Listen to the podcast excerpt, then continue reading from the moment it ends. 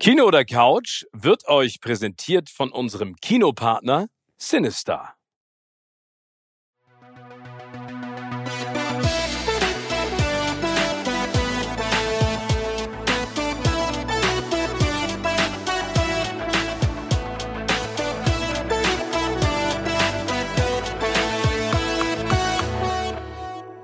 Moin Moin und herzlich willkommen zu einer neuen Ausgabe von Kino oder Couch. Diesmal räumlich wieder getrennt, aber im Herzen natürlich wie immer vereint. Tim hat mir ein paar Tage off gegeben. Ich darf mich detoxen von seinen manchmal doch bizarren emotionalen Anfällen. Timmy, wie geht's dir? Ah, mir, mir geht's eigentlich ganz gut, auch ohne dich. Man mag es kaum glauben, aber ich genieße auch mal die Zeit, wenn du nicht an meiner Seite bist. Äh, das ist alles ein bisschen ruhiger, entspannter dann auch. Und ja, ich habe dir freigegeben für ein paar Tage, aber du hast mir überhaupt nicht erzählt, wo du hingereist bist. Wo, wo steckst du denn überhaupt jetzt gerade? Ähm, ich, ich bin ähm, äh, ins Mittelmeer gereist oder ans Mittelmeer und zwar auf einer ganz bezaubernden Insel, ähm, die du auch sehr gut kennst, weil die uns privat über viele unterschiedliche Sachen verbindet. Und mehr möchte ich dazu nicht verraten, aber du weißt genau, was ich, ich meine. Ahne es schon, ich ahne es. Ich sehe dich schon im Club wieder, die Arme hoch und Nein, nee, nee, da gibt's keinen Club, da gibt's äh, nur andere Dinge, Ach, die wir zusammen erlebt haben, genau. okay. Aber, aber äh, nichtsdestotrotz, mein lieber Tim, äh, auch diese Woche wollen wir natürlich über das sprechen, was wir geguckt haben. Was hast du geguckt und vor allen Dingen wo? Es war ja Muttertag und da habe ich natürlich The Mother geguckt mit Jennifer Lopez, gerade bei okay, Netflix Okay, weil es gibt einen anderen Film auch, der heißt Mother, ne? Aber der ist mit äh, mit Jennifer Lawrence, nicht Jennifer Lopez. Der ist auch ziemlich hart. Stimmt, den gibt es auch. Aber ja, dieser ähm, ist aber ganz anders. Ähm, The Mother mit Jennifer Lopez bei Netflix zu gucken. Ähm, ein Action-Thriller. Sie spielt eine FBI-Agentin, die ein Verbrecherkartell infiltriert, dabei dann auffliegt, flüchten muss und sie ist zu dem Zeitpunkt ihrer Flucht ist sie schwanger. Ähm, und ihre FBI-Kolleginnen und Kollegen legen ihr dann nahe, das Kind ähm, zur Adoption freizugeben und äh, beziehungsweise in eine, in eine andere Familie zu geben. Und ähm, sozusagen sich von dem Kind fernzuhalten, um das Kind äh, in Zukunft zu schützen, weil äh, dieses Kartell Jagd auf sie machen wird und auch Jagd auf ihre Familie machen wird. Und der beste Weg, das Kind zu schützen, ist es halt möglichst weit von ihm wegzubleiben. Das tut Jennifer Lopez dann auch äh, bleibt aber über ihre FBI-Verbindung ähm, immer so ein bisschen nicht in Kontakt, aber sie weiß, wie es dem Kind geht. Und ähm, dann kommt es, wie es kommen muss. Äh, das Kartell findet dann raus, wo äh, das Kind steckt und entführt das Kind, äh, woraufhin Jennifer Lopez dann eingreifen muss, um dieses Kind zu befreien. Und wir alle können uns denken, wie es dann äh, ungefähr weitergeht. Das Aber das heißt, ähm, das ja. Kind ist, ist jung. Das, das ja, es ist, glaube ich, ist zwölf Jahre alt, in, im, als es entführt worden ist. Also es, das Kind lebt schon zwölf Jahre äh, von Jennifer Lopez getrennt, weiß auch gar nichts von der Existenz von Jennifer Lopez. Äh, ähm, wie gesagt, die sich im Hintergrund äh, aufhält, ein zurückgezogenes Leben in der Wildnis führt. Äh, ja, sehr klischeehaft alles. Und wie gesagt, man kann sich vorstellen, wie dieser Film sich dann entwickelt, wie auch die Rolle von Jennifer Lopez angelegt ist. Das ist alles handwerklich echt gut gemacht, äh, ganz solide Action, ganz solider Storyaufbau. Mein ganz, ganz großes Problem dabei ist, und ich weiß nicht, ob du, ich habe auch überlegt, ob ich so mal so einen ähnlichen Fall hatte. Aber von Minute eins, ich nehme Jennifer Lopez diese Rolle nicht ab. Ich weiß auch gar nicht, woran das liegt. Das ist ja gar keine schlechte Schauspielerin. Aber ich habe irgendwie so ein anderes Bild von von J-Lo, Jenny from the Block. Ich komme da nicht mit der als FBI-Agentin, die irgendwie die beste Scharfschützin der Welt ist und dies und das alles kann. Ich, ich nehme Deswegen das meine erste ab. Frage wäre gewesen, Tanzt sie denn auch im Film? nee, die Tochter tanzt mal. Die Tochter ist eine kleine Balletttänzerin und, und Turnerin. Ähm, sie nicht, nein. Und äh, sie ist äh, knallhart natürlich und läuft einen Großteil des Films immer mit einer Mütze tief ins Gesicht gezogen oder Hoodie übergeworfen äh, durch, äh, durch die Landschaft es ist alles ja sehr klischeehaft gewollt und und das macht den Film so ein bisschen bisschen kaputt dann am Ende irgendwie. Aber wie gesagt, ich weiß gar nicht, ob man hier einen Vorwurf machen kann. Ich hätte jetzt auch keinen Lösungsvorschlag, wie sie was sie jetzt groß hätte anders machen können, weil sie ist halt Jennifer Lopez und sie ist so ein Weltstar. Sie ist halt, man hat so ein Bild von ihr. Ich glaube, das bei einigen anderen Schauspielern und Schauspielern ähnlich dass es dann ganz schwierig ist, die sich in bestimmten Rollen vorzustellen. Und da, da, da hakt es bei mir. Ich meine, man muss sich mal überlegen, ich glaube, vor 20 Jahren war ja so die absolute Hochzeit von Jennifer ähm, Lopez. Ne? Egal wo sie war, die wurde zu allen Events eingeladen. Sie war immer der alles überstrahlende Superstar und man hat immer geguckt, was hat sie heute an, mit wem gibt sie sich da, was sagt sie, mit einer riesen Entourage von Leuten. Ich erinnere das noch ganz genau. Ich meine, die ist ja keine schlechte Schauspielerin. Ich meine, sie ist auch keine schlechte Sängerin. Sie ist auch eine gute Tänzerin.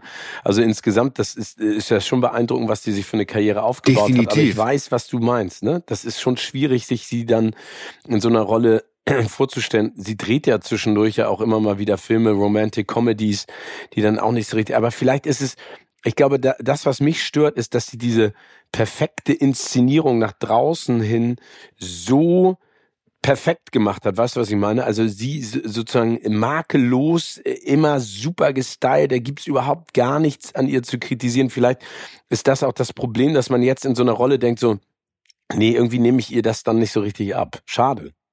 Ja, schade. Also tut, tut mir auch leid für sie. Ich glaube, weil das ist, äh, das hat sie auch mal erzählt.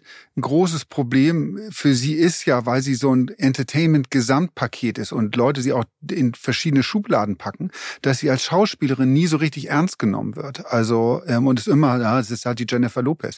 Dabei ist die, wie gesagt, gar nicht schlecht. Das, ich fand jetzt zum Beispiel nee. diesen Stripper-Film Hustle oder Hustler, Hustler hieß der genau.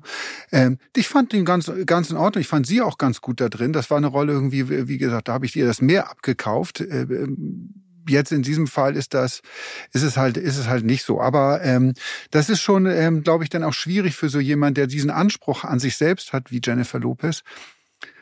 Wenn du immer wieder mit diesen Vorurteilen und immer wieder auch merkst, wie die Leute nehmen, egal was ich mache, die Leute nehmen mich nicht richtig ernst als, als das, was ich da zu sein versuche. Also ja, vielleicht muss die so muss die mal mit ihrem Image sprechen, weißt du, so wie Charlie Theron und ähm, äh, damals auch Halle Berry. Weißt du, die müsste, müsste jetzt eigentlich komplett konträr zu ihrer äußerlichen Erscheinung einfach mal eine Rolle spielen, dass man ihr das nochmal, dass sie nochmal die Möglichkeit hat, auch unter Beweis zu stellen, was sie kann. Aber ich glaube, weil sie so perfekt ist, weil sie alles so durchdekliniert, ist sie, glaube ich, auch jetzt momentan die perfekte Frau für Ben Affleck, obwohl da ja auch so ein paar Gewitterwolken gerade anscheinend wieder aufziehen, ähm, weil er ja völlig äh, so eine loose Cannon ist, ne? Der braucht ja so, so Leitplanken, an denen er sich irgendwie ein bisschen orientieren kann. Ja, das hatten wir in einer der letzten Folgen, haben wir schon drüber gesprochen, über Ben Affleck, ein Mann mit wahnsinnig vielen Dämonen in sich drin, spielsüchtig gewesen oder ich meine, bei Sucht muss man ja sagen, man ist das ja sein Leben lang. Das, man hat das ja. unter Kontrolle, aber ne, also spielsüchtig, alkoholsüchtig, drogensüchtig. Da kommt äh, äh, so vieles zusammen, so viele Dämonen, äh, mit denen der, glaube ich, täglich zu kämpfen hat. Und dann mit einer Frau wie Jennifer Lopez an der Seite, die selbst glaube ich, auch so viel Aufmerksamkeit für sich in Anspruch nimmt. Das ist ja nicht jemand, der ähm, in so einer Beziehung so das, das Heimchen am Herd spielt, sondern das ist ja eine starke Frau, die, die, äh, die sagt, nee, ich bin, ich bin JLo hier. Also ich bin vielleicht sogar ja, ich meine, noch größere Star Disziplin, ne? Wahnsinn, also das ja. muss man ja ganz ehrlich sagen. Also die ist ja genauso im Prinzip das, das weibliche Pendant zu, zu Tom Cruise. Ich glaube, die steht morgens halt um fünf auf, egal wann sie vorher im Bett war und, und trainiert und macht sich fit. Ich meine, die ist ja topfit. Das ist ja eine unfassbar attraktive, smarte Frau. Ich habe die auch schon mal interviewen dürfen. Ich fand, das war immer ein sehr freundliches, cooles Aufeinandertreffen. Die weiß halt, ne, das ist ein Give and Take, was ja viele andere SchauspielerInnen einfach nicht wissen, dass, dass es ja auch darum geht, den JournalistInnen ähm, so ein bisschen die Möglichkeit zu geben, auch Fragen zu stellen. Aber ich fand die da immer extrem cool und professionell. Diese Entourage drumherum war einfach immer nur anstrengend, ne? weil du durftest das nicht, dies nicht, das nicht, bloß nicht anfassen, nicht angucken, gar nichts. Ähm, was jetzt ja völlig überhaupt nichts damit zu tun hat, was man macht. Ja, also ja, aber das, das, The Mother ist jetzt ein Film, bei dem ich sage, buh, weiß ja nicht, ob ich mir den reinpfeifen würde. Also ja, du hast nicht viel verpasst, wenn du ihn dir nicht anguckst. Nochmal ganz kurz zu, zu Jennifer Lopez und ihrer Entourage. Das ist wirklich, wirklich ganz beeindruckend oder einfach schräg auch, dass wenn man ein Interview auch mit ihr hat, dass dann nicht nur, häufig sitzt ja eine Person mit im Raum vom Management oder die Publizistin, ähm, die dann so ein bisschen aufpassen, ob das alles, ob man jetzt keine bösen, kritischen Fragen stellt, die, über die der, die der Promi nicht sprechen möchte. Bei Jennifer Lopez hatte ich es mal, dass drei Leute im Raum saßen und die guckten ja. dich alle an. Also man saß als Journalist, die guckten dich alle an, als wenn du gleich ein Attentat oder als wenn du, als wenn du beim FBI bist und du wirst verhört irgendwie. So, so mit grimmeligen Gesichtern. Das war ganz, ganz schräg. Wohin ging sie, muss man wirklich sagen, da hast du komplett sehr nett, sehr umgänglich, super professionell. Ähm, ja. Das zeigt aber, glaube ich, einfach, ich glaube, so eine Karriere wie Jennifer Lopez hingelegt hat, die legst du nur hin, wenn du halt so professionell bist in allen Belangen deines, deines Lebens. Die Disziplin ähm, äh, in der Arbeit, aber auch der Umgang mit Leuten, ähm, wenn du da sich wie ein Idiot benimmst, dann ähm, äh, wird das, glaube ich, langfristig nichts. Ja, und für, für so lange, ne? Ich glaube, das ist ja immer das Allerwichtigste, dass man sich auch mal überlegt, wenn du über Jahrzehnte so on the top bist, das schaffst du einfach gar nicht anders. Aber ich wollte noch einmal zu diesen Interviews was sagen, weil ich das auch so spannend finde. Ähm, man sieht ja meistens im Kamerabild dann nur zwei Leute miteinander sprechen, aber das, was dahinter passiert, ähm, äh, kennt man ja gar nicht. Und äh, bei ihrer Entourage ist immer so, du sitzt dann da und die sitzen dir im Rücken, weil sie natürlich Jennifer Lopez angucken wollen, um ihr ein Zeichen zu geben. Nee, nee, beantworte die Frage mal nicht. Und du hast immer das Gefühl, die schießen so Giftpfeile auf dich ja. ab, ne? So von hinten lähmen die dich. Ich weiß noch, ich habe irgendwann mal ein Interview gemacht mit Michelle Pfeiffer, das war auch so geil in Paris. Da bin ich in den Raum reingegangen und dann macht es Klack. Und dann war da eine Lichtschranke, die automatisch die Kameras angemacht hat und dann lief ein Countdown unten drunter und dann ist die Kamera auch ausgegangen bei Null. Wo ich so dachte, okay, wenn die jetzt mitten in der Antwort ist, dann äh, geht das ja total in die Hose. Das ist ja völliger Quatsch. Also äh, habe ich überhaupt nicht verstanden. Na egal. Aber äh, gut, also The Mother hast du dir angeguckt. Genau. Und was hast du geguckt? Ich habe mir in Vorbereitung auf äh, die Deutschland-Premiere mit äh, Chris Hemsworth ähm, den neuen Erguss auf Netflix angeguckt und zwar Tyler Drake Extraction 2. Ich kann da noch nicht so wahnsinnig viel zu sagen oder will auch noch nicht so viel dazu sagen, aber wer Extraction 1 ähm, gesehen hat, weiß, dass ähm, Chris Hemsworth da extrem hardcore ähm, äh, sich durch, ich glaube, das ist Indien, äh, ja, Indien war das, ne? Ja, war Indien, ähm, genau. Äh, durchgekämpft Teil. und geballert hat. Er wird halt immer als sozusagen eine, äh, eine Ein-Mann-Armee angeheuert um Fälle zu lösen ähm, auf privater Ebene, die sich kein anderer traut. Im ersten Teil muss er einen Jungen befreien ähm, und äh, das geht natürlich direkt schief. Er soll eigentlich reingehen, ihn rausholen und wird dann zurückgelassen und kämpft sich dann zu so einer Brücke, wo die Übergabe ist. Und ähm, äh, das ist unfassbar. Also die, die Kameraführung und vor allen Dingen die Action und die Art und Weise, was da passiert, das hat mich damals umgehauen. Ich fand den gigantisch, den ersten Teil. Und ähm, am Ende kann man auch sagen, des ersten Teils ähm, wirkt es so, als wenn Tyler Drake ähm, keine Zukunft mehr hat, um das mal blümerant zu formulieren. Jetzt, wie gesagt, gibt's den zweiten Teil. Und ich kann nur sagen, das ist, also, da habe ich, sowas habe ich noch nicht gesehen und da ist, da ist eine One-Shot-Geschichte dabei, ähm, die ihresgleichen sucht. Da sind die Russo-Brüder Brüder wieder dran beteiligt, ähm, die ja jetzt auch relativ viel für Netflix machen. Die kommen ja aus der, aus der Marvel-Welt, äh, haben dann The Grey Man gemacht mit Ryan Gosling, den ich okay fand. Also da, da war die Story halt sehr lame und am Ende so ein Steigbügelhalter eigentlich für den Kampf zwischen Ryan Gosling und Chris Evans. Also lustig, dass du Tyler Rake 2 jetzt oder Tyler Rake Extraction 2 jetzt geguckt hast, weil als ich The Mother geguckt habe, musste ja. ich an den ersten Tyler Rake Film denken, ähm, weil, okay. weil ähm, in diesem The Mother Film eine Verfolgungsjagd durch die Straßen von Havanna äh, drin ist. Also, und das oh. ist, oh, das ist okay.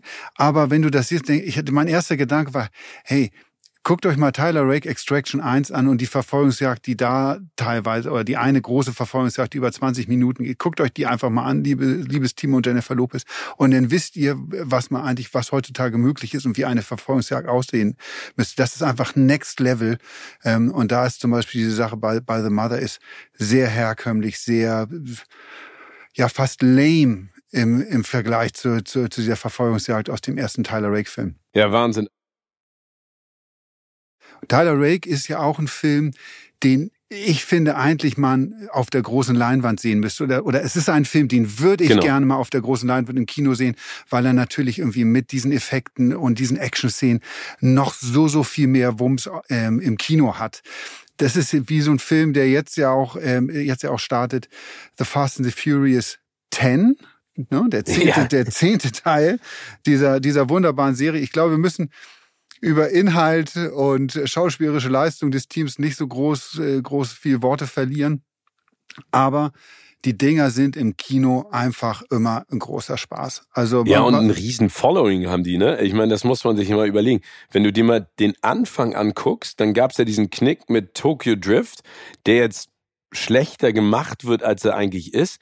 Aber danach ging es ja richtig ab. Ich meine, also eine Serie zu schaffen, die ist also die es schafft, ab Film 6 Monster erfolgreich zu werden, das ist auch schon beeindruckend. Ne? Ja, vor allem wie und, und eine Serie, an der sich inhaltlich eigentlich kaum was tut, wenn wir mal ehrlich sind, ja.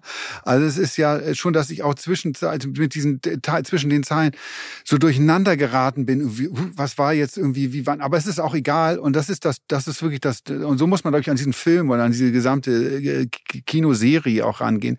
Gehirn ausschalten, hinsetzen und einfach Spaß haben für die nächsten ein, zwei Stunden. Ähm, weil das Ding einfach von, von diesen Actionsequenzen lebt und nicht von schauspielerischer Leistung oder starken Dialogen. Guckst du den mit mir im Kino? Also ich verspreche auch, ich kaufe mir keinen Popcorn, damit du nicht genervt bist und neben mir sitzt und wieder rumpöbelst. Ich guck den gern mit dir im Kino, wie wenn du mir versprichst, dass du uns hinfährst, weil ich bin äh, war Fast and the Furious unterwegs im, im, im Hamburger Stadtverkehr. Ich, Wieso? Ich bin innerhalb von sechs Tagen dreimal geblitzt worden. Aber, hab, aber wie schnell warst du denn? Äh, das ist ja der Hammer, gar nicht so viel zu schnell. Es gibt zum Beispiel in Hamburg... 140 in der 50er-Zone, dann zurechtgeblitzt. Nee, es gibt ja auch, äh, du kennst die Ecke ähm, in Hamburg an der Stresemannstraße gibt's eine 30er-Zone. Ja. So, und das ist auch bekannt, das Ding irgendwie. Also kein Hamburger äh, lässt sich da noch blitzen. Und ich bin auch ganz artig 30 gefahren. Dann bist du über den Blitzerbeich hinaus. Und dann ist es noch so ungefähr... Hm, 150, 200 Meter ist noch weiter 30er-Zone und dann wird's eine 50er-Zone. Also du kommst an diesem Blitzer vorbei und fängst dann automatisch irgendwie, weil du so dran gewöhnt bist, dass es gleich 50 wird, hoch zu, hochzuschalten oder beziehungsweise schneller zu werden. Und genau, ja, so 50, 100 Meter hinter dem Blitzer haben sie noch einen Blitzer jetzt, also ein Auto dann stehen gehabt irgendwie und bing, und da haben sie mich unter anderem erwischt. Und das Was, also zweimal geblitzt in, in nee, einer bei, Tour? nee, der 30, bei der 30er, bei dem normalen festen Blitzer war ich 30. Äh, so. Und dann war ich drüber hinaus, weil ich so, oh, jetzt kannst du ja ein bisschen Gas geben, wieder wird er gleich 50. Rup, schneller geworden, bing, haben sie mich erwischt. Und das ist reine Kohlemacherei. Das muss ich jetzt ja auch mal sagen. Das ist nicht, dass das äh, darum geht, verkehrsberuhigend zu sein, sondern es geht einfach darum, irgendwie Leute, Autofahrer abzuzocken. So. Ja, aber weißt du, aber dazu muss ich was sagen, apropos Abzocke, ne?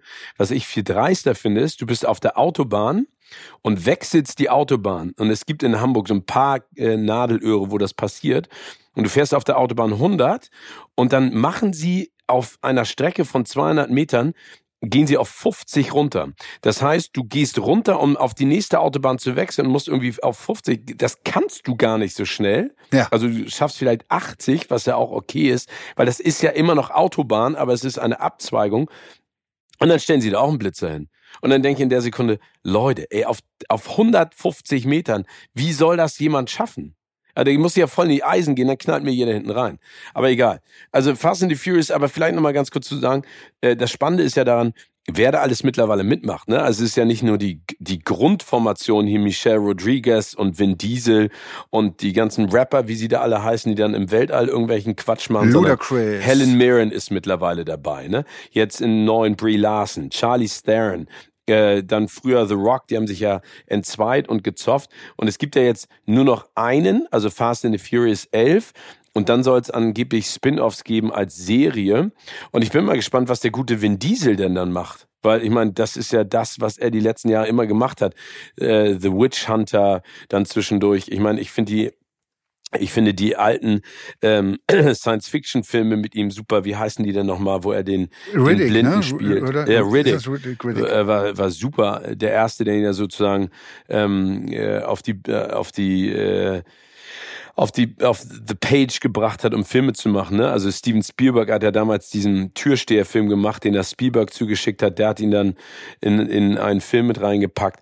Ähm, ja, also ich, ich, ich habe da Bock drauf. Das macht, wie gesagt, was du sagst. Ich, ich glaube, es ist, man guckt sich das an, weil man sehen will, wie absurd werden die Stunts jetzt. Ne? Also wo fliegen die hin? Was machen die mit den Autos?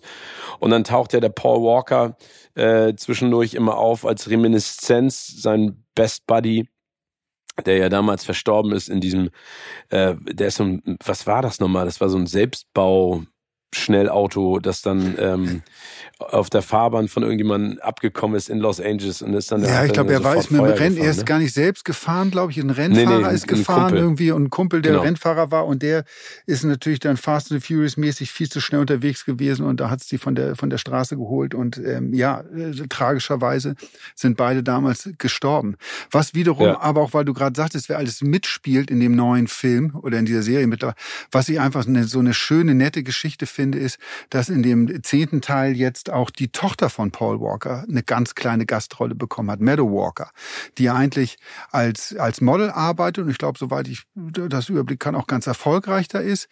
Ähm, und die hat eine kleine Gastrolle bekommen. Die haben auch viel darüber gesprochen, wie das, und das scheint wirklich bei diesem, bei dieser Fast and Furious Familie, so wie die das selbst alle am, am, am Set nennen, das scheint wirklich eine Familie zu sein. Und ähm, die ja. haben auch nach dem Tod von Paul Walker, ähm, ob es ein Vin Diesel war, ob es Michelle Rodriguez war, immer ganz eng Kontakt auch zu den Kindern von Paul Walker gehalten und, und zu seinem Bruder auch. Und, ähm, und das ist wirklich so ein, so ein ganz enger Der hat ihn ja auch gedoubelt, glaube ich, ne? Der genau, Bruder? der hat ihn, der hat ihn dann gedoubelt in bestimmte Szenen gespielt, hat sogar seinen Job dafür aufgegeben, damit dieser Film dann entstehen kann, weil er damit, damit er die Zeit auch dafür hat.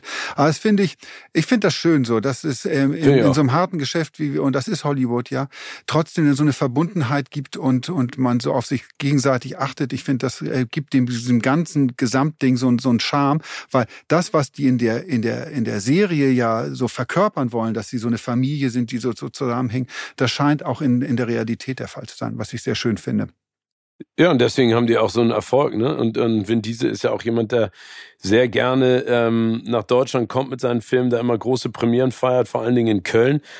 Und das, was ich gehört habe, ist, er ist dann immer ein paar Tage länger da und lädt sich dann halt Leute ein, weil der zockt anscheinend auch gerne äh, Videogames und dann macht er da mal so kleine Partys mit Fans und sowas. Also ähm, ich finde das ja gut. Also wie gesagt, ich finde auch toll, dass es solche Filme gibt. Es muss ja nicht immer hochtrabend inhaltlich äh, herausfordernd sein, sondern man guckt sich das gerne Nein, an. und aber auch so ein Film macht ja was mit dir. Ne? Also das ist ja, ja wie wir danach. Ich also Leute, ich kann auch nur tippen. Fahrt nicht mit dem Auto zur Kinovorstellung, fahrt mit der Bahn, hey. kommt irgendwie anders hin, weil sonst geht's euch wie mir. Ihr werdet geblitzt, weil ihr meint, ihr seid jetzt Vin Diesel ähm, auch wenn bei mir Win und meine Frisur sich ähneln. Ähm, ansonsten da habe ich nicht die, die fahrerischen Fähigkeiten man ist danach, man kommt raus und man fährt an das Auto. Das ist so wie damals, ich erinnere mich noch gut, als wir, ähm, gab es auf der, auf der Reeperbahn in Hamburg, da gab es das Aladdin-Kino damals. Ja, und da gab Raucherkino. es... ja, Raucherkino. Und da gab es die Bruce Lee-Nacht drei Bruce Lee-Filme hintereinander. Ich weiß gar nicht, ob wir wirklich alle drei geguckt haben, aber äh, wir haben Bruce Lee geguckt.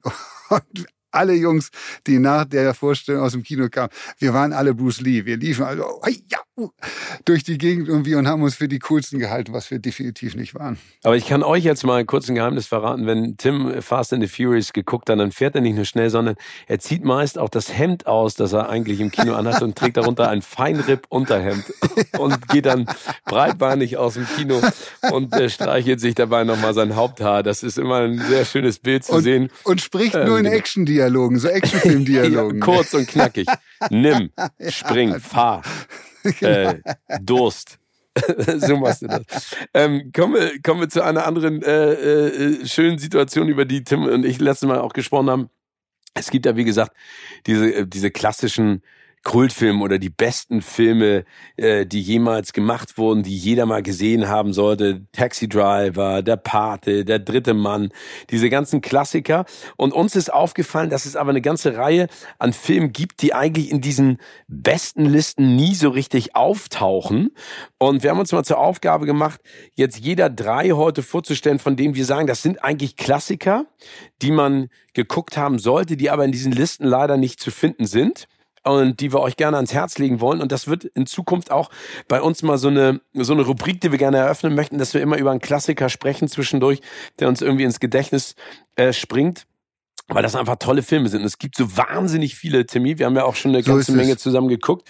Und vielleicht fängst du einfach mal an mit, äh, mit deinem ersten Tipp aus dieser neuen äh, Kategorie. Ja, also erstmal muss ich vorab sagen, dass ich es echt, echt wahnsinnig schwer fand, jetzt überhaupt drei auszuwählen, weil die auf einmal so bewusst wird, wie viele tolle, coole Filme es gibt, die erfolgreich waren, aber die in, äh, aus Sicht der Kritiker halt nicht in die besten Filme aller Zeiten gehören. Weil, äh, Obwohl die, Kritik, äh, die Kritiken häufig ja trotzdem positiv So ist ne? es. Und also, die Filme ja. extrem erfolgreich waren. Aber das ist, geht ja vor allem, deshalb kann ich sagen, die drei Filme, die ich heute äh, äh dabei habe, kommen alle ein bisschen mehr aus dem Bereich Comedy. Äh, äh weil, ah, cool. Ja, das ist ja irgendwie nur ein Bereich, der ja zum Beispiel auch bei, bei Oscar-Verleihung, bei der Oscar-Verleihung nicht den Stellenwert hat oder die Beachtung findet, die ist eigentlich, ja, die es verdient hätte.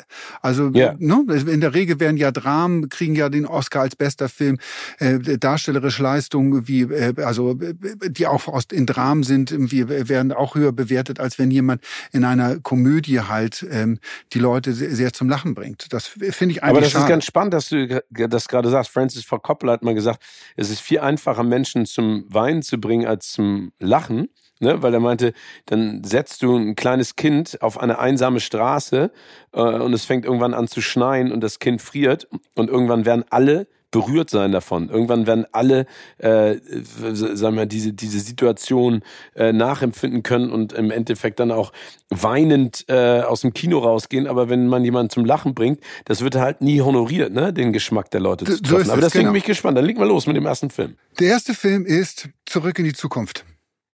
Oh, ja, ja, ich bin so ein bisschen rangegangen, auch was für Filme haben einen geprägt, was, welche haben einen emotional ja. irgendwie so mit und, ich, und zurück in die Zukunft. Ich glaube, ich muss die Story jetzt nicht mehr groß erzählen hier.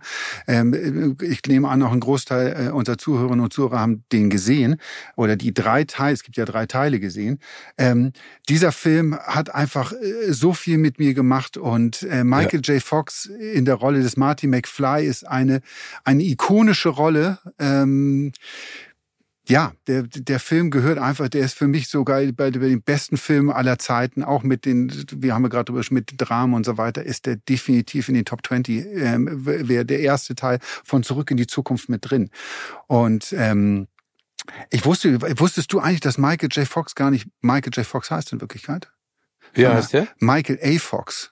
Michael Andrew Wieso Fox. Heißt er A. Fox? Michael Andrew Fox ist sein richtiger Name. Und warum hat er Jay daraus gemacht? Na, ja, das Problem ist in Amerika ja, wenn du von der Writers Guild Award aufgenommen werden willst, dann kannst du, wenn es jemand schon mit dem Namen gibt, dann musst du einen anderen Namen haben. Und es gab schon einen Michael Fox.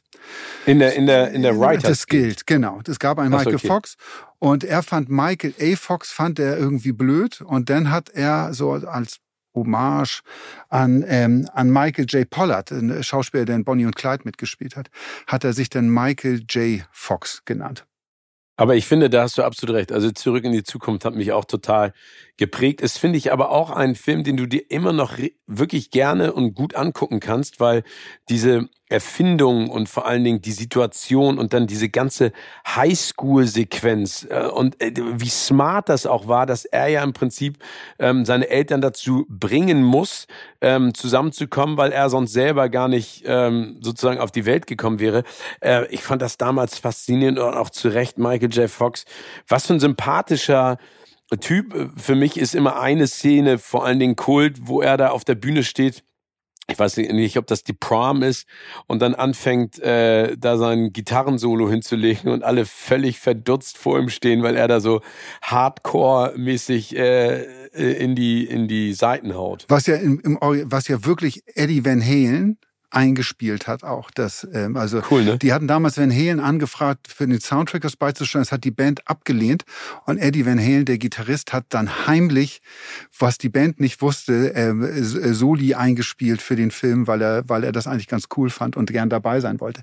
Aber vielleicht noch Habe ich eine geile Geschichte ganz kurz zu Eddie ja. Van Halen, weil ein Freund von mir hat lange Zeit die Platten gemacht von äh, Van Halen in LA und hat er mich mal eingeladen hier Eddie und die Jungs zu besuchen im, im, äh, in deren Haus.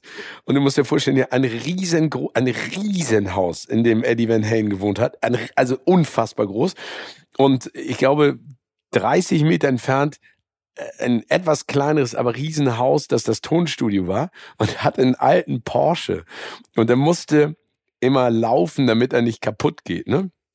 Und dann hat Eddie Van Halen, das kannst du heutzutage eigentlich, also logischerweise kannst du es heutzutage nicht mehr machen, hat er den Porsche immer genommen und ist von seinem Haus 30 Meter zum Tonstudio gefahren und hat den, also laufen lassend vor dem Tonstudio geparkt und dann, keine Ahnung, dann eine 10-Stunden-Session gemacht und ist dann wieder zurückgefahren zu seinem Haus, damit der Porsche nicht kaputt geht. Egal. Okay, also zurück in die Zukunft. Zurück in die Zukunft. Ich, äh, das, ich muss leider ein bisschen ausmachen, weil es auch um diesen Film rum, und wie das sehr schön an der Rubrik, so viele tolle Geschichten gibt. Wusstest du zum Beispiel nämlich auch, dass eigentlich Michael, also Michael J. Fox war die erste Wahl für die, für die Rolle des Marty McFly. Er hatte aber am Anfang abgelehnt, weil er zu dem Zeitpunkt Familienbande, die TV-Serie gedreht hat mit Tom Hanks zusammen ja. und gar nicht die Zeit Zeit hatte, das zu machen. Und dann haben sie nach anderen Leuten geguckt. Sie haben Johnny Depp war zum Vorsprechen, ähm, war da, John Cusack war zum Vorsprechen da. Ähm, aber sie haben sich dann entschieden erstmal für Eric Stolz. Und so sind die Dreharbeiten auch losgegangen. Ähm, Eric Stolz, der ist später, glaube ich, berühmt geworden durch einen Film wie Ist sie nicht wunderbar? Es war auch so eine High, High Ja, genau, Romantic äh, Comedy. Comedy. Und ähm, der hat aber diese Rolle des Marty McFly total ernsthaft angelegt, nicht als Comedy. Und ja. dann haben Spielberg, der als Produzent ja mit dabei war, und Robert Zemeckis, der Regisseur, haben dann schnell gemerkt, das passt überhaupt nicht und, ähm, und haben ihn dann, haben ihn dann rausgenommen. Aber die lustige Geschichte, finde ich, ist, und das zeigt, wie sehr Eric Stolz auch drauf war, der ist zum Set gekommen und er ist Method Actor, ja, also das sagt, erzählt er auch überall. Ich habe dich mal interviewt, hat er das auch erzählt. Er ist ein Method Actor, also er geht voll rein in die Rolle und, und ist die Rolle dann. Und er ist zum Set gekommen und die Leute haben ihn angesprochen, irgendwie, ähm, ja, hi Eric, how are you? Und I'm not Eric, I'm Marty. Ja, also oh. und mit der Tour hat er alle am Set so genervt, dass er immer nur Marty war die ganze Zeit, dass die alle alle, alle das Kotzen gekriegt haben, wenn sie nur gesehen haben. Und ähm, der gute Christopher Lloyd, der ja den Doc Brown in in Zurück in die Zukunft spielt. Der wurde Jahre später dann nochmal auf Eric Stolz angesprochen irgendwie und hat er nur gesagt, who's Eric? I only know Martin. Geil. Ja, aber selber schuld. Aber es gibt doch auch diese schönen Fotos von, äh, von Christopher Lloyd und, und Michael J. Fox, diese Reunion äh, zum Jubiläum von Zurück in die Zukunft. Also wie bezaubernd die beiden auch waren.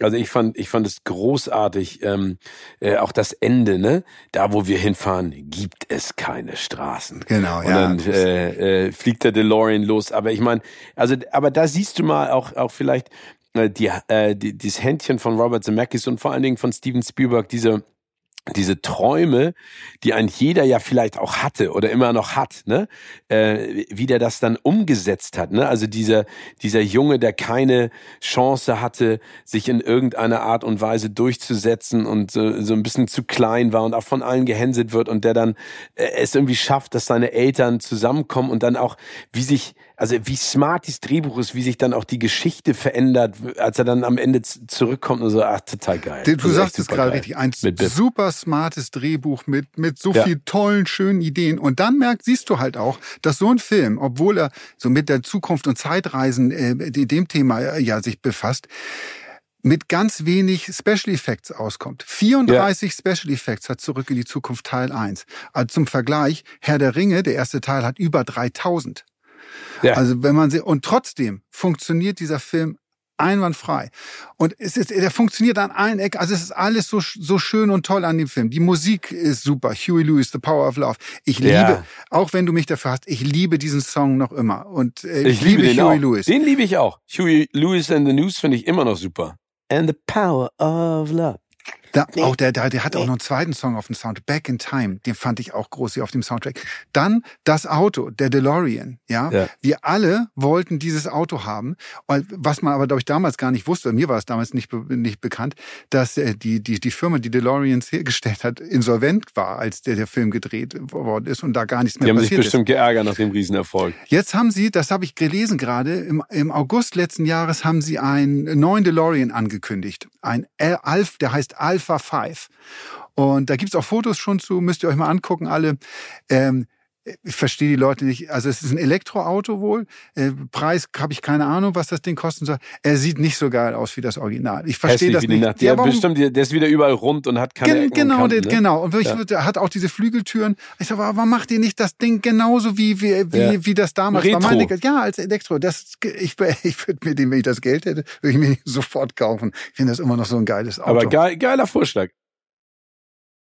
Lass uns mal ein bisschen Tempo reinkriegen, weil wir haben ja beide noch insgesamt äh, äh, dann fünf Filme. Also äh, ich gehe so ein bisschen mal weg von der von der Comedy und ich komme zu einem Film, ähm, den ich toll fand und immer noch finde, der auch ähm, so ein Theme Park Ride mit sich gebracht hat. Also der ist äh, in den Universal Studios in Amerika, kannst du da ähm, äh, reingehen. Und zwar ist das Backdraft aus dem Jahre 1991. Oh, groß besetzt. Kurt Russell dabei, William Baldwin, Robert De Niro, Donald Sutherland, Jennifer Jason Lee, Scott Glenn, Rebecca De Mornay.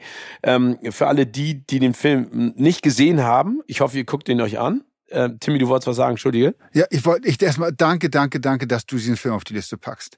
Der ist mir völlig, völlig entfallen, aber ich kann da gleich ganz viel zu. Also erzähl erstmal weiter. Genau, also es geht Film. im Prinzip um einen, um einen jungen Feuerwehrmann, der sozusagen ein bisschen in seiner Feuerwehreinheit ähm, unter dem Pantoffel seines älteren Bruders steht und versucht sich die ganze Zeit zu behaupten, aber nicht so richtig die Chance hat. Und irgendwann gibt es dann die Möglichkeit, weil ein Feuerteufel, so kann ich den ja nennen, eigentlich äh, in der Stadt zündelt. Und zwar äh, extrem gefährlich und ähm, schon viele Menschen auf dem Gewissen hat.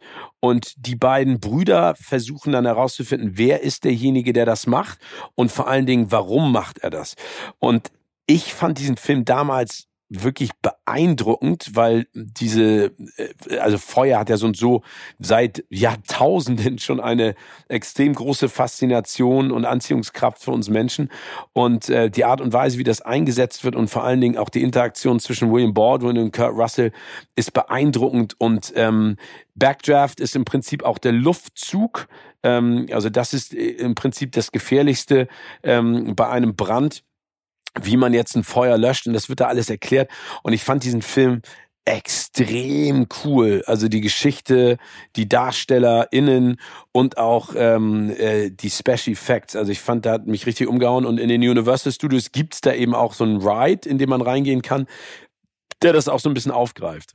Äh, das wäre jetzt mein Klassiker. Ja, ja, ein großartiger Film. Ich habe, äh, ich muss sagen, ich habe immer Feuerwehr Film oder Feuerwehr-Männerfilme oder Feuerwehr-Frauenfilme äh, geliebt. Ich, ich habe auch, oder ich liebe immer noch Flammen des Inferno mit Paul Newman und Steve McQueen ja. ist auch ein großartiger Film. Aber man muss einfach sagen, dass Back, Backdraft dieses Genre oder äh, nochmal auf ein anderes Level gehoben hat. Und ich habe danach wirklich kein Flachs, als ich den gesehen habe. Ich weiß gar nicht, wie alt war man denn da? So, ich war 17, 18, irgendwas in dem Dreh. Nee, noch 91, warst du schon ein Tick oh, älter. Oh, war schon ein Tick älter ich hatte, hab wirklich noch mal damit den Gedanken gespielt, Feuer, zur Feuerwehr Echt? zu gehen irgendwie. Ja, aber das ist auch, ähm, aber äh, man muss sagen leider, dass die Feuerwehr fand ich zumindest als Kind immer in Amerika, das kommt so ein bisschen cooler rüber. Also es fängt schon mit den mit den Löschzügen an, ja, äh, mit denen die da unterwegs sind. Die sehen alle ein bisschen geiler aus als die, die in Deutschland. Die haben bessere Helme. Das ist das ganze Equipment sieht alles ist ein bisschen cooler als bei den Deutschen. Und ich erinnere mich noch sehr gut, wie ich mal in New York war und ähm, es war an irgendeiner Straßenkreuzung so zwei Löschzüge da auf einmal ankamen mit, mit voller Besetzung. Und die hielten mitten auf der Kreuzung. Und dann sind die Feuerwehrleute ausgestiegen und haben die wussten nicht genau, wo der Brand war und haben dann irgendwie geguckt, wo ist hier rauf, wo ist wo wo wo, wo ist eine Entwicklung, wo wir und sind dann äh, sind dann weiter da. Und ich stand da wirklich wie ich war da bestimmt schon. Ja, aber das ist ganz spannend, dass du sagst. Du musst dir mal überlegen, dass in Deutschland der der größte Teil äh, der Feuerwehr äh, durch freiwillige HelferInnen sozusagen ähm, überhaupt äh, äh, ähm, äh, wie, wie nennt man das, also unterstützt wird. Ne? Also ansonsten funktioniert es gar nicht. Das ist auch, also das ist ein total unterschätzter, nicht gewertschätzter total. Job und wie wichtig der ist. Ne? Ja. Also, ähm, also ich, ich, mir geht es genauso. Das ist von der Sirene her in Amerika bis hin zu denen, da gibt's ja auch ständig diese Feuerwehrmännerkalender, gibt's ja mittlerweile ja auch in Deutschland, ne? Also dass, dass die Jungs mal zeigen, wie fit die sind. Aber wie gesagt, ich fand den Film einfach total geil, kann den jedem von euch nur ans Herz legen. Danach wollt ihr genauso wie Timmy und ich Feuerwehrmänner oder Feuerwehrfrauen werden. Ähm, wirklich beeindruckend. Und äh, das Spannende ist daran ja auch, und das haben wir auch gesagt, dass ein Film, den du, glaube ich, nicht geremaked kriegst. So ist es. Ne? Weil, weil der einfach in die Zeit passt und damals auch schon wirklich qualitativ extrem hochwertig war. Aber, wie gesagt, ähm, äh, leider ein bisschen untergeht. Welchen Film hast du noch, Timmy? American Pie. Oh. Weil der ich Apfelkuchen, der berühmte der, und Stifler. Der berühmte Apfelkuchen und Stifler und Stiflers Mom und Jim und wie sie alle heißen. Teenie-Komödie, ähm, ja, über erste, ähm, über erste sexuelle, wie sagt man, Erfahrung. Erfahrung, ja, genau. Ähm, ja. Und ein, ein Klassiker, ich glaube, in der Form, ein Remake würde sich nicht anbieten, das äh, zu, äh, zu machen, weil der Film nee. einfach perfekt umgesetzt, für die Zeit perfekt passte. Aber nicht nur für die Zeit. Ich habe den letztens mit meinen Töchtern geguckt und die haben dort auch sehr viel Spaß gehabt. Und das zeigt irgendwie, dass der, also der Film funktioniert immer noch. Ähm, gibt auch andere Filme, die wir gemeinsam gucken, wo die aussteigen sagen, oh nee, da bin ich nicht dabei, das ist mir äh, zu langweilig von der Erzählweise her, äh, nicht schnell genug. Oder wie auch immer. Ähm, wir haben hier, ich habe bei den bei vielen Szenen immer noch genauso gelacht, äh, wie ich damals gelacht habe, als ich den im Kino gesehen habe. Ein großartiger Film einfach. Ja, das stimmt. Äh, und das Spannende ist ja, du hast es gerade angesprochen, ich glaube, dieses Gefühl als Teenager nicht so richtig zu wissen, wohin mit der eigenen Sexualität und dann irgendwie sich so bestimmte äh, Punkte zu suchen, ne? ob das jetzt Stiflers Mom ist oder die Freunde oder ähm, hier die die Geschichte mit der mit der Querflöte im Camp, im Bandcamp. Ähm, das sind, glaube ich, so Sachen, die sind zeitlos, ne? Weil weil jede Generation, glaube ich, durch diese Phase auch läuft. Vielleicht äh, mittlerweile durch Handys und allem in gewisser Art und Weise auch ein bisschen anders, aber trotzdem, das ist ein Klassiker, den äh, finde ich auch total geil. Also finde ich echt super. Die ganzen Fortsetzungen hatten für mich immer äh, eigentlich am meisten äh, äh Bedeutung durch Stiflers Mom. Ähm, äh, also da hatte ich am meisten Spaß dran. Einige der Figuren sind nicht so gut gealtert, aber American Pie finde ich gut. Ja, das gibt, es ich, gibt ich, in dem Film viele ja. so wunderschöne ähm, Figuren und auch Charakterzüge, ja, ob du jetzt äh, zum, zum Beispiel den Sherminator hast, ja, und Ge ja, ja. Alle von uns, wir hatten auch so einen Typen bei uns früher in der Klasse oder im, im Jahrgang ja, ja, genau. irgendwie, genau. der ankam und ich bin der Sherminator, ich bin auf die Welt gekommen, um die Frauen ihre Jungfräulichkeit zu nehmen. Irgendwie so ein Typ, der sich für den super coolen hält, dabei ist er es überhaupt nicht. Oder ähm, hier Finch, der der Heimscheißer ist. Ne? da kenne ich auch jemanden. Ich kenne jetzt, den kenne ich auch.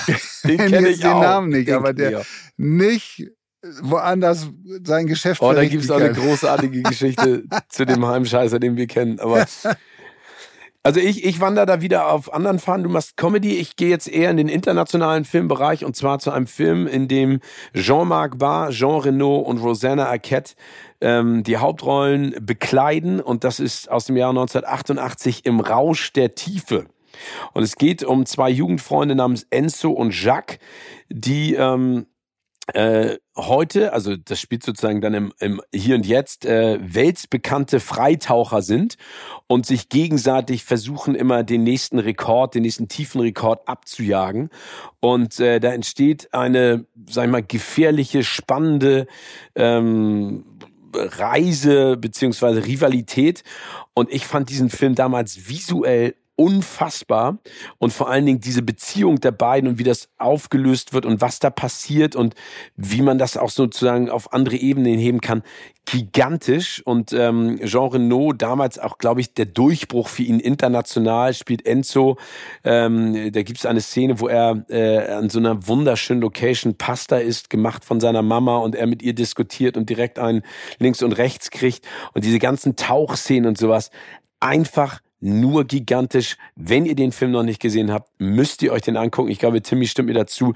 Wirklich ganz, ganz bezaubernd, seicht, schön, geht in die Tiefe. Ich kann dir tausend Prozent zustimmen. Auch ein Film, der mich so beeindruckt hat und, und ähm, der einen auch ähm, danach einen nicht loslässt. Der nimmt einen, nimmt einen schon mit. Jean Renault, hast du gerade gesagt, sein eigentlich sein erster richtig großer Film und der ist in dem Film so cool. Also äh, die, die Rolle, die er da spielt von dem Enzo, das ist so ein Typ, wo man denkt, oh wow, was für ein cooler Typ. Und ja, ich meine, Leon der Profi könnte man eigentlich auch in diese Liste aufnehmen, aber wollen wir jetzt gerade nicht weiter vertiefen. Ja, aber das ist genau Leon Leon der Profi ist dann ja. wiederum einer, der glaube ich schnell auf äh, Filmklassikerlisten auftaucht. Rausch der Tiefe geht so ein bisschen unter, den, den haben ja. die Leute gar nicht mehr so auf dem Schirm. Deshalb finde ich das wunderbar, dass du ihn hast und es passt super, weil der jetzt noch mal wieder in die Kinos kommt. Also ihr müsst äh, bei euch in, in 4K bestimmt. Das glaube ich, zumindest. Ich weiß es nicht genau, wie, die, wie, wie sie das gemacht haben, aber ich habe nur gelesen, dass im Rausch der Tiefe wieder aufgeführt wird und ihr müsst mal bei euch in, in der Stadt gucken, in, äh, in welchen Kinos, höchstwahrscheinlich in allen, in einigen Programmkinos, äh, wieder, äh, wird er wieder laufen. Und Leute, nutzt die Chance, guckt euch diesen Film an, weil er wirklich, äh, wirklich, wirklich großartig ist. Und ich habe nämlich vorgenommen, ich will ihn auch unbedingt noch mal im Kino sehen. So, deshalb ähm, einmal das da. Ja, den muss man auch auf der großen Leinwand sehen, weil diese beeindruckenden Bilder von unter Wasser und so. Das ist einfach total ja, geil. Geiler Film. Dein letzter, dritter, ja, dritter mein, Film. Mein letzter, ähm, und ich habe ja gesagt, ich bin, wie gesagt, heute ein bisschen in, dem, in dem, im Comedy-Bereich äh, verfangen oder ähm, ähm, ähm, zugange. Das ist Brust oder Keule mit dem mit Louis mit Louis Defonet und oh. ich bin einfach einer der größten Louis Defonet Fans aller Zeiten, oh, glaube ich. Ich liebe alle Filme mit, mit Louis Defonet, ob es äh, Phantomas ist, ob es der, der, der, der, der Gendarme von Saint-Tropez ist, ähm, Louis und die Kohlköpfe. Ähm, es gibt so viel geile Filme, aber der beste und äh, tollste Film mit Louis Defonet ist für mich Brust oder Keule. Vielleicht einmal ganz kurz, ähm, er spielt einen Gourmet-Kritiker, der einen Kleinkrieg gegen eine Fastfood-Kette äh, oder einen Hersteller von Fastfood-Produkten äh, äh, führt. Und es ist so lustig. Louis de Funès ist einfach ein Meister der Comedy, der mit dem ganzen ja. Körper, mit Arm, Gesicht, mit allem spielt. Und ich, der kommt auf die, auf den Bildschirm und ich muss anfangen zu lachen. Ich finde ihn einfach großartig. Ja, der ist sogar, vor allen Dingen, wo er dann gezwungen wird von dem einen Koch, den er ja keinen Stern oder wo, den er so runtergebuttert hat, wo er dann die ganzen Reste essen muss. Das ist sensationell. Also danke dir.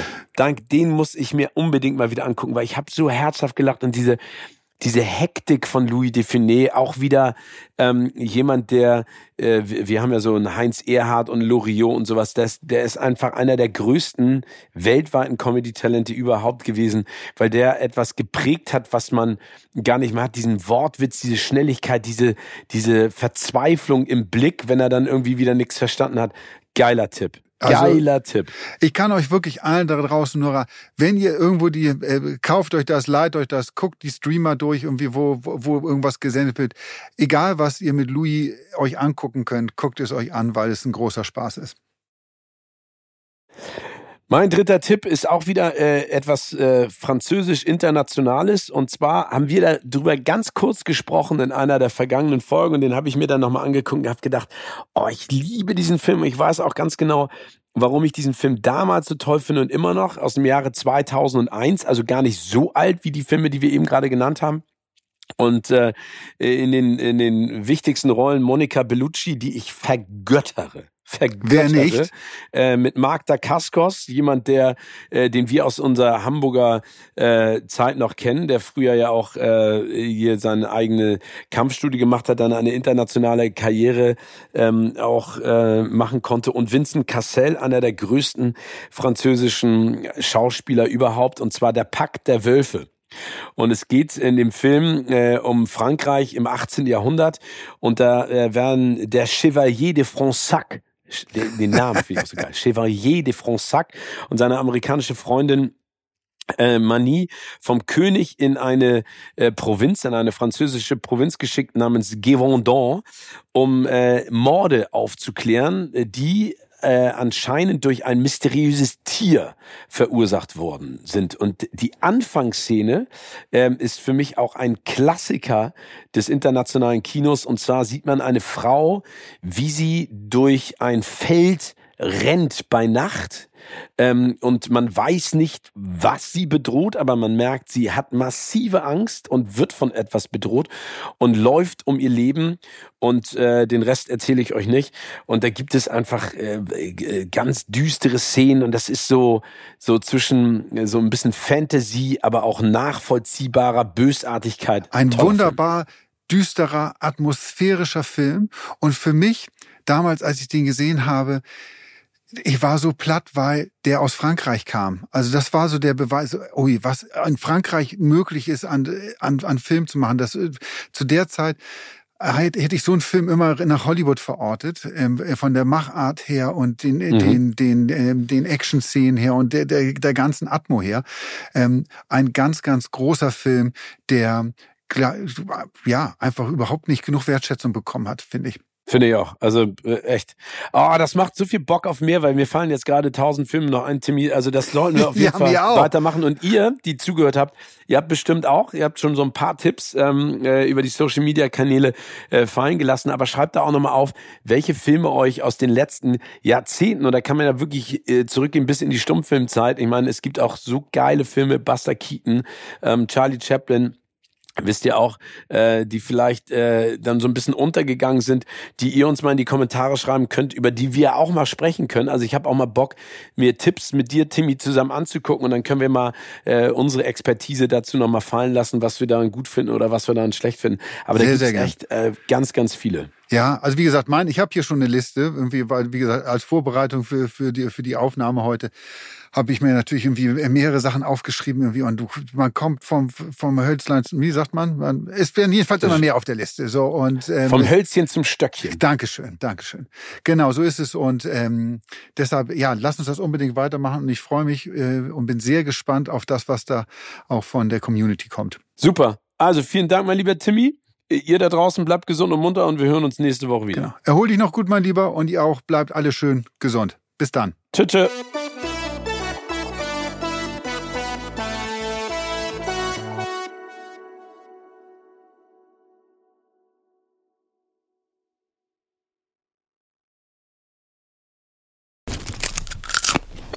Kino oder Couch wurde euch präsentiert von unserem Kinopartner Sinistar.